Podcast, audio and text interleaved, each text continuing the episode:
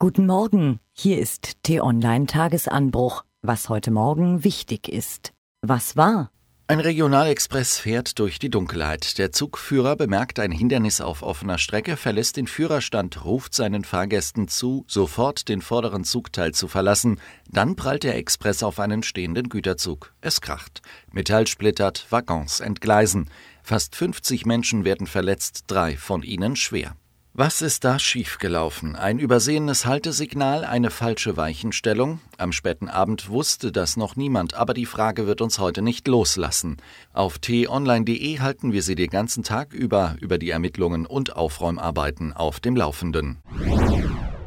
Dass im russischen Sport und nicht nur dort gedopt wird, was das Zeug hält, ist eine Binsenweisheit. Der Ausschluss des russischen Nationalteams von den Olympischen Winterspielen ist also eine konsequente Strafe oder warum dürfen die Sportler trotzdem unter neutraler Flagge starten? Ist das Ganze doch wieder mal nur ein fadenscheiniges Manöver des Olympischen Komitees? Und was hat Wladimir Putin damit zu tun? Auf t-online.de wird die Nachrichtenlage zusammengefasst. Der Status Jerusalems zählt zu den größten Streitpunkten des Nahostkonfliktes. Israel bezeichnet ganz Jerusalem als seine ewige, unteilbare Hauptstadt. Für die Palästinenser ist Ost-Jerusalem dagegen die Hauptstadt ihres künftigen Staates. Deshalb haben alle bisherigen US-Präsidenten die amerikanische Botschaft in Tel Aviv belassen. Bis jetzt. Denn Donald Trump erwägt offenbar, die diplomatische Vertretung nach Jerusalem zu verlegen und die Stadt einseitig als Hauptstadt Israels anzuerkennen. Was steht an? Heute schaut T-Online-Chefredakteur Florian Harms mit großen Augen und weit geöffneten Ohren nach Brüssel. Dort wird sich die EU-Kommission um 12 Uhr ausführlich zu zwei Themen einlassen, die für alle Menschen in den Mitgliedstaaten, für ihn und für uns und für sie wichtig sind. Erstens wird die Kommission verkünden, ob die bisherigen Verhandlungen über den britischen EU-Austritt ausreichend fortgeschritten sind.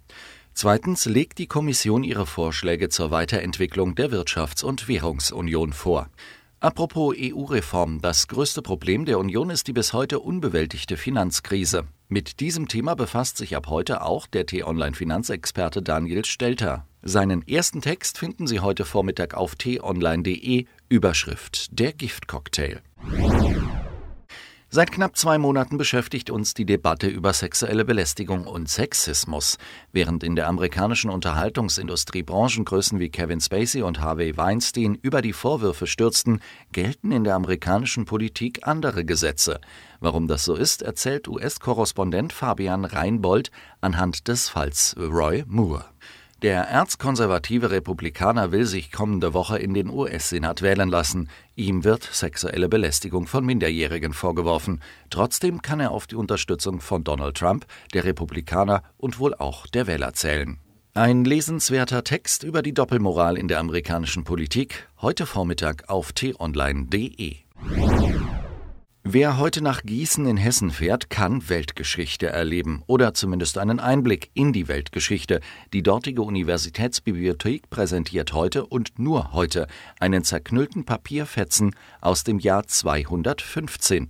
Auf ihm steht eine Verordnung des damaligen römischen Kaisers, die allen freien Bewohnern des römischen Reichs das Bürgerrecht verlieh.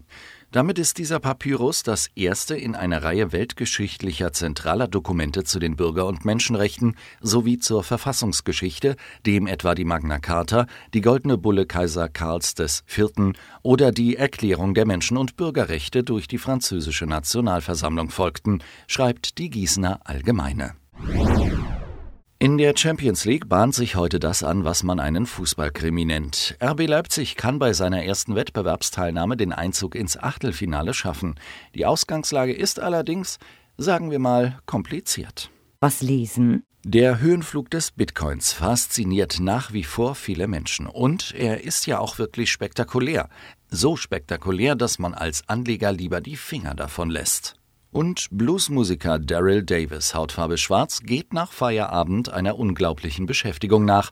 Er freundet sich mit Mitgliedern, auch Anführern des rassistischen Ku Klux Klans an. Mehr Informationen finden Sie auf t-online.de.